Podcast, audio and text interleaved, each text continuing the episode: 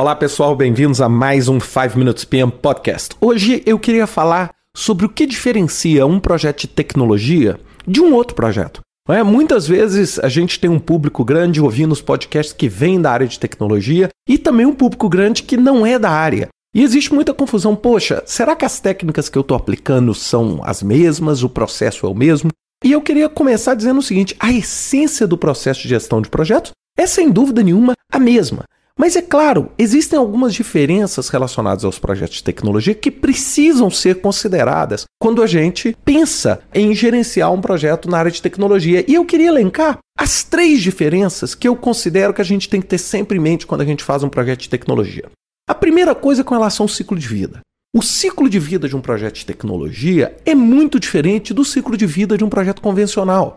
Isso significa o seguinte: um projeto de um ano em tecnologia é um projeto longo, muito longo. Enquanto a gente pensa nos projetos de investimento ou projetos de, de um aeroporto ou de uma refinaria, um ano talvez seja o tempo que, é que você precise para poder fazer a engenharia básica. Então você tem que entender que no projeto de tecnologia, um mês é muito diferente em termos de tempo do que um mês num projeto convencional. E isso vale tanto para o projeto quanto para o produto, o ciclo de vida do produto também. Então, quando você faz uma análise de investimento de um projeto de tecnologia, você tem que entender que o retorno do investimento, o conceito de tempo de retorno ou payback, ele é muito diferente, porque muitas vezes você vai fazer um produto que vai ter um ciclo de vida de dois anos, que vai ter um ciclo de vida de um ano e meio. Enquanto num, num projeto, por exemplo, da construção de um edifício, nós estamos falando de um edifício que pode durar uma centena de anos. Então, é, são estruturas bem diferentes. Então, eu preciso entender que o conceito de tempo e ciclo de vida é diferente. A segunda coisa é o padrão de comunicação. O padrão de comunicação de um projeto de tecnologia é bastante diferente também. Por quê? Porque, naturalmente, as pessoas que estão na área de tecnologia, elas têm muito mais facilidade no uso das ferramentas tecnológicas como plataforma de comunicação. Então, no uso do e-mail, no uso das redes sociais, no uso de ferramentas como o próprio Twitter para se comunicar dentro do próprio projeto. Então, os projetos de tecnologia precisam considerar esses mecanismos. Então, quando você está montando um plano de comunicação de um projeto de tecnologia, você tem que entender que, muito provavelmente, o universo que você vai ter de desenvolvedores, de pessoas de tecnologia, já é um universo onde existe um conforto natural no uso da tecnologia. Enquanto num projeto convencional, onde você está no meio do campo com engenheiros, com operários trabalhando, sem dúvida nenhuma, o uso dessas ferramentas tecnológicas se torna completamente inviável. Então, esse padrão de comunicação é bastante diferente. Então, aí entra uma grande vantagem de conceitos como Agile, de conceitos como Scrum, onde você tem ali o Scrum diário, ou Daily Scrum, onde você tem um processo de comunicação bastante diferente do método de comunicação convencional quando você tem um projeto de grande porte, uma construção, por exemplo, ou desenvolvimento de um novo produto. E o terceiro e último ponto que eu quero abordar é a liberdade de pensamento.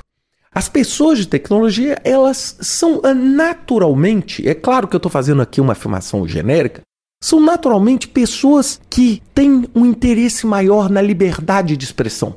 Então, ou seja, você pode ver que as empresas de tecnologia, elas têm horários de trabalho usualmente mais flexíveis, elas têm um relacionamento hierárquico muitas vezes mais flexível e isso é dar às pessoas que atuam nesse ambiente de projeto uma liberdade para pensar. E eu queria dizer que isso é uma vantagem e uma desvantagem. É claro, sem dúvida nenhuma, a liberdade para pensar é um grande componente, um grande diferencial no processo de inovação clássico que a área de tecnologia precisa de uma forma intensa quando você pensa num projeto de tecnologia. Agora, essa mesma liberdade introduz uma dificuldade gigantesca no processo de planejamento.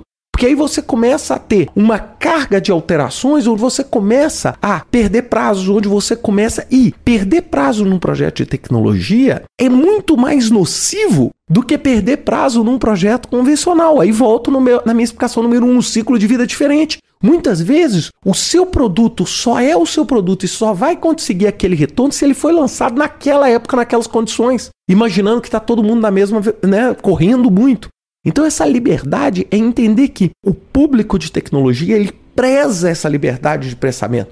Ele preza essa diminuição na estrutura hierárquica. Agora, em contrapartida, este excesso de liberdade também prejudica muitas vezes o desenvolvimento normal do escopo do projeto, onde você tem e por isso, por exemplo, que Scrum dá muito certo, porque Scrum não trabalha com escopo pré-definido. O difícil do Scrum é você convencer alguém a pagar um preço fixo por um escopo que não é fixo. Esse é o grande, né? Quando eu gravei o meu podcast sobre Scrum, eu falei isso de uma forma bastante contundente. Esse é o grande desafio. É? Você tem que ter uma relação de confiança e uma relação de trabalho bastante diferente para que essa liberdade funcione. E eu acho que são essas três, o ciclo de vida, esse padrão de comunicação e essa liberdade de pensamento, que tornam os projetos de tecnologia diferentes. Os demais padrões são iguais. O risco, é lógico, cada projeto tem um padrão diferente, mas o risco, o tratamento das pessoas, é? são, de uma forma ou de outra, muito similares, independente de qual projeto você está fazendo. É? Então espero que vocês tenham entendido essas diferenças para aqueles que atuam em tecnologia, que isso tenha clareado um pouco, e para aqueles que não atuam, que você também entenda as peculiaridades de cada segmento de negócio. Um grande abraço para vocês, até semana que vem com mais um 5 Minutes PM Podcast.